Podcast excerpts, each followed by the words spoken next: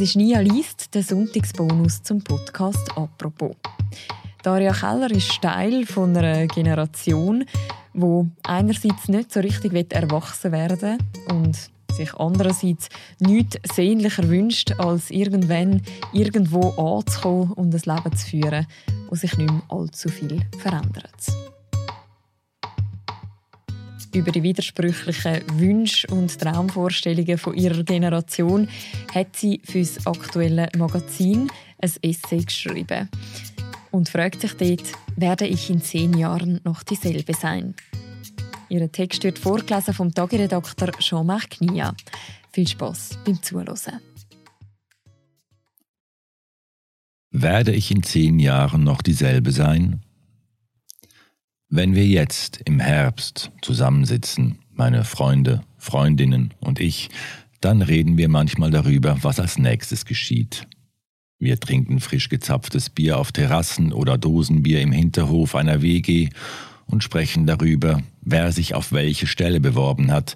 Wir fischen Pommes aus Tüten und schlürfen Currys am Zürcher Lochergut und sprechen darüber, wer in welche Stadt zieht, wer ein Doktorat anfängt und wer die erste Festanstellung, wer beim RAF ist und wer freischaffend, also eigentlich auch arbeitslos, wer in den letzten Zügen der Masterarbeit sitzt und nachher erstmal verreisen will und ob das dann noch geht, weil man weiß ja auch nicht wirklich, was als nächstes passiert, vor allem im Winter dann.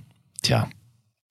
Wir schließen unser Studium ab und die nahe Zukunft lässt sich zwar endlos von verschiedenen Seiten her beleuchten, doch im Grunde haben wir keine Ahnung, was passiert, auf keiner Ebene.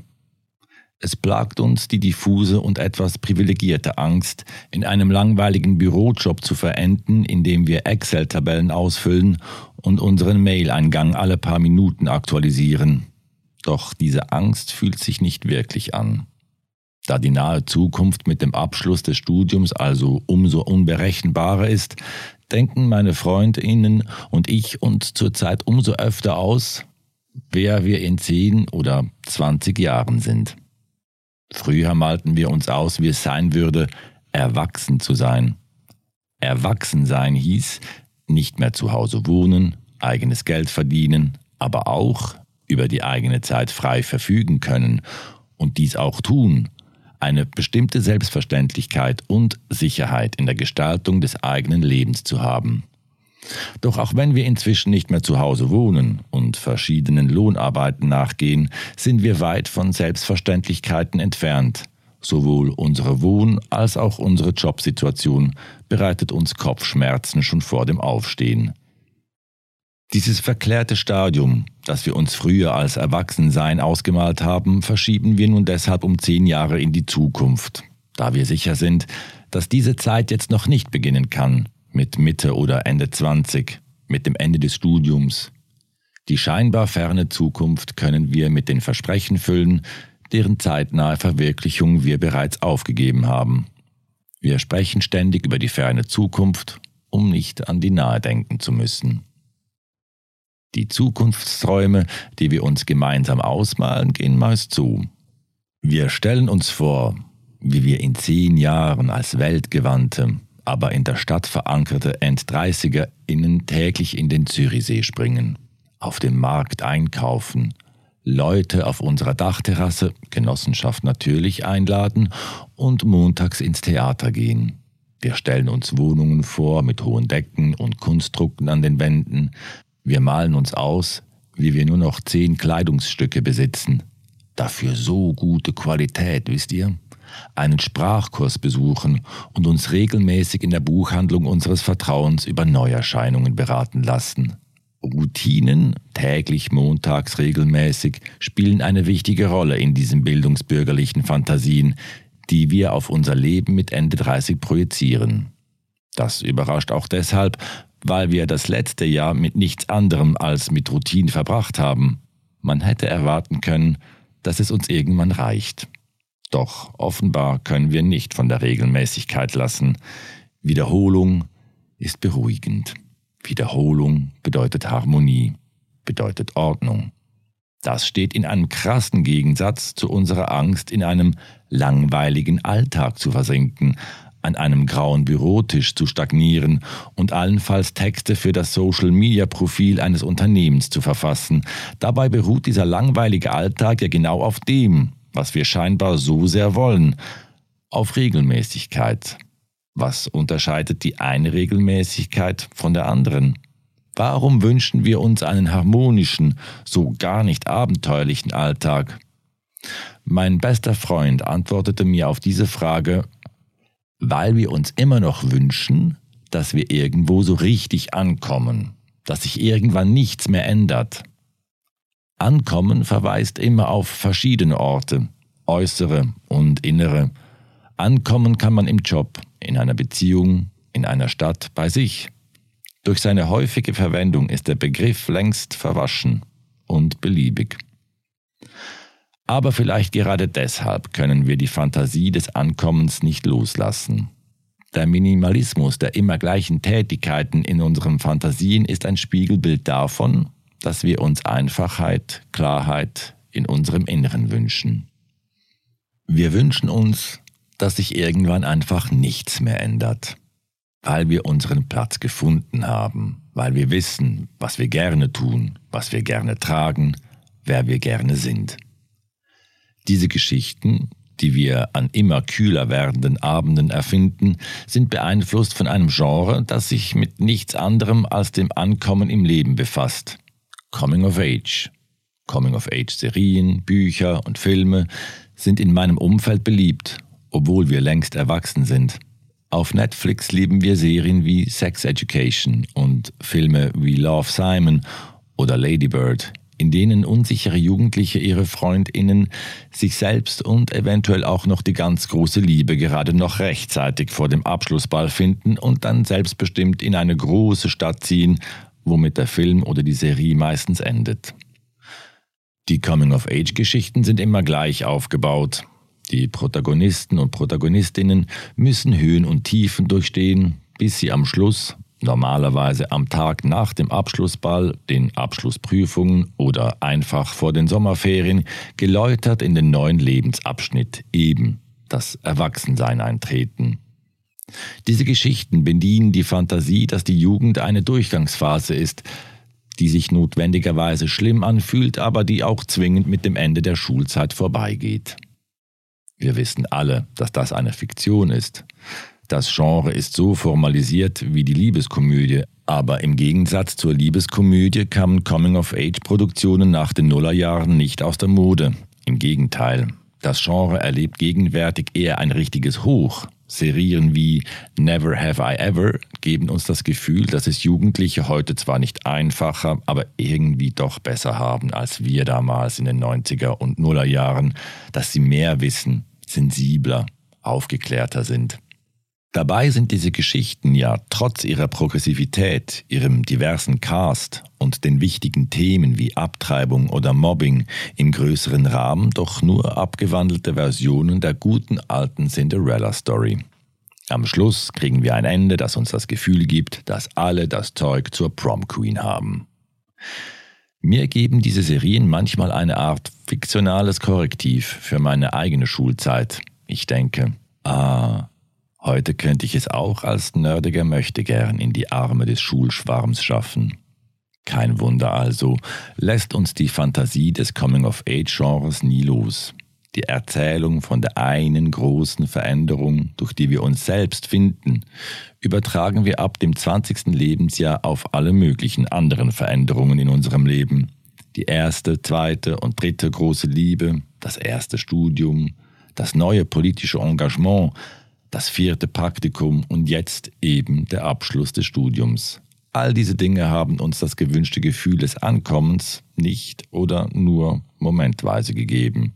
Alles, dieser blöde Job, die Durststrecke in der Liebe, das nächste Praktikum, die verdammte Pandemie, wird zu einer Durchgangsphase, die wir mit einem Coming-of-Age-Narrativ anreichern, um nachher sagen zu können, aber dadurch habe ich auch viel über mich gelernt oder noch schlimmer, aber dadurch bin ich zu der geworden, die ich jetzt bin.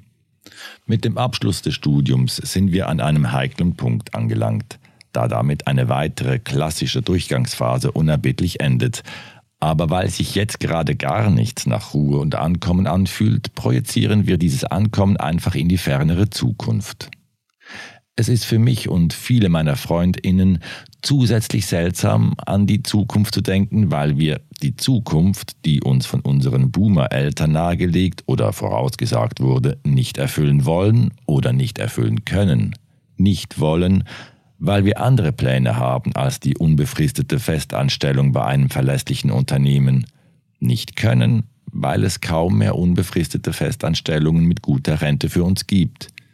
Nicht wollen, weil wir vielleicht nicht mit Ende 20 die magische Trias von Ehe, Kind und Einfamilienhaus bereits abhaken möchten, nicht können, weil es nicht für alle in der Schweiz möglich ist. Die Zukunft ist also kompliziert. Wir können die kleinbürgerliche Sehnsucht nach dem Glück nicht lassen, aber gleichzeitig wollen wir auch gar nicht sesshaft und spießig werden.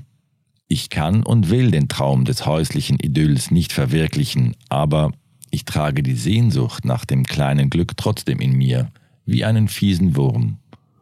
Und ich befriedige diese Sehnsucht, indem ich mir mit meinen Freunden und Freundinnen ein utopisches, weit entferntes Leben ausdenke, das wir in zehn Jahren führen werden. Wenn ich mir also vorstelle, allein in einer Altbauwohnung mit hohen Decken zu leben, schwarze bodenlange Baumwollkleidung zu tragen und roten Lippenstift von Chanel, zum Frühstück gesunde Dinge zu essen, die ich mit einem dieser Mixer zubereite, die auch Nüsse zermahlen können, und ansonsten in einem geteilten Atelier glücklich vor mich hinschreibe, dann ist das keine Fantasie von Mann und Haus und Kind. Aber ich bewege mich auch nicht weit weg von dieser Fantasie. Die Kulturwissenschaftlerin Sarah Ahmed schreibt, dass unsere Vorstellung des zukünftigen Glücks eng an kulturelle Skripte gekoppelt ist und eines der mächtigsten davon ist die heterosexuelle Kleinfamilie. Meine Fantasie ersetzt dieses Skript durch das Skript alleinstehend und erfolgreich, das mindestens ebenso voraussetzungsreich ist wie die klassischste aller Reihenhausfantasien. Ich stelle mir ein Leben vor, das bestimmte Codes befolgt. Hochwertige Kleidung, gesunde Ernährung, Großstadt. Die Voraussetzung für das Befolgen dieser Codes Geld. Der Faktor Geld zählt überall. Wir sagen, ich würde immer das und das machen, das und das trinken, das und das tragen. Wir stellen uns geregelte Abläufe vor. Vermutlich lassen wir uns dabei inspirieren von Influencer und Influencerinnen, deren Leben aus äußerst befriedigenden, gesunden Routinen zu bestehen scheint. Breakfast-Routine, Skincare-Routine, Yoga-Routine, Workout-Routine, Achtsamkeitsroutine, Putzroutine. Alles klingt besser, wenn es wiederholt wird. Wiederholung suggeriert Können und Selbstdisziplin.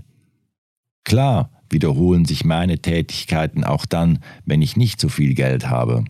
Ich poste Spaghetti vom M-Budget und bestelle in der Bar immer nur Sprint. Aber das sind keine Wiederholungen, die ich mir aussuche. Bewusste Routinen sind ein Privileg der Gutsituierten, da es sich bei ihnen vor allem um Genuss oder Gesundheitsroutinen handelt. Viel Geld ist also die Voraussetzung für ein gutes, sorgenfreies Leben. Ich glaube aber auch, dass Geld in meinen Zukunftsfantasien eine Ersatzfunktion hat. Ich kompensiere damit das, was ich nicht haben möchte. Ehe, Kinder. Ich biete den Status als erfolgreiche, gut situierte, alleinstehende lesbische Frau als Tauschobjekt gegen die allgegenwärtige Kleinfamilienfiktion. Ich bin in diesen Fantasien friedlich und selbstbewusst. Ich überlege darin nicht mehr jeden Morgen 20 Minuten lang, was ich anziehen soll. Ich überlege nicht vor jedem sozialen Anlass, ob und mit wem und wie angezogen ich gehen soll. Ich habe meinen Platz in meinem Leben gefunden. Im Leben mit Ende 30 habe ich das Hochstapler-Syndrom, von dem alle ständig reden, überwunden. Ich habe keine Angst mehr, dass irgendwann auffliegt, dass ich eigentlich gar nichts kann. Selbstzweifel und Pandemie. Over. Ich bewege mich selbstbewusst auf Vernissagen und Partys, deren Eintrittspreis mich nicht mehr schmerzt. Bourgeois? Ja, klar, aber auch dieser Vorwurf kann mir nichts anhaben. da ich mich gleichzeitig in irgendeinem linken Kollektiv engagiere. Der endlose Struggle um den eigenen Platz in politischen Kreisen? Vergessen. Ich habe meinen Platz gefunden, meine Arbeit wird geschätzt, sowohl die bezahlte als auch die unbezahlte. Ich sehne mich also nach einem Leben, in dem ich mich angekommen fühle, ohne dass ich mich in die Schubladen einfüge, die mir bisher für dieses Ankommen geboten wurden. Doch ich komme aus diesen Schubladen nie wirklich raus. Warum stelle ich mir nicht ein aufregenderes, unkonventionelleres Leben vor? Warum stelle ich mir immer so simple Dinge vor wie den Balkon meiner zukünftigen Wohnung, die Garderobenhaken, die Farbe meiner Zahnbürste, schwarz? Warum lege ich so viel Wert auf die Vorstellung eines glatten, ebenerdigen Lebens? Mein bester Freund sagte einmal, mit 25 habe er gemerkt, dass seine Persönlichkeit sich ja auch als Erwachsener immer noch radikal und teilweise unvorhersehbar verändere, und das sei eine schockierende Erkenntnis gewesen.